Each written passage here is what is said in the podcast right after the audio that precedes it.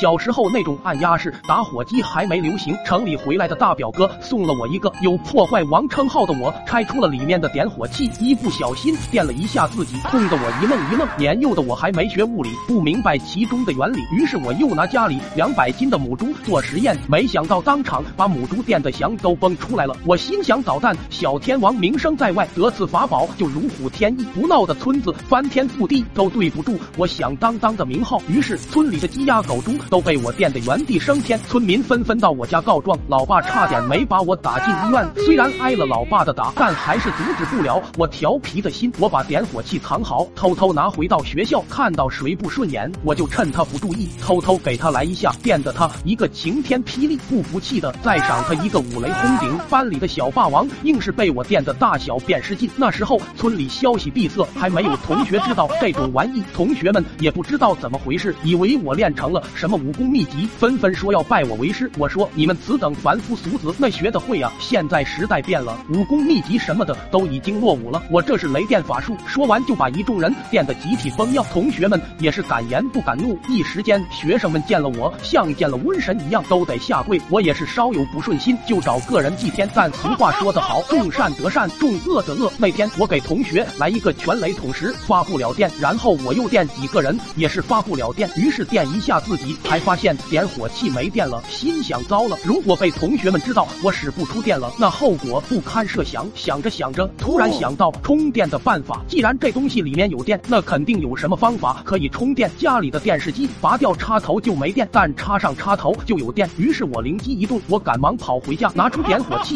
准备插上。这时老爸走过来，以为我又要整什么败家玩意，手刚碰到我，我就把点火器插上插口，然后我和老爸直接被电进了医。院，老爸住了半个月医院，我住了一个月，为什么我比老爸多住半个月？因为老爸出院前又把我打了一顿。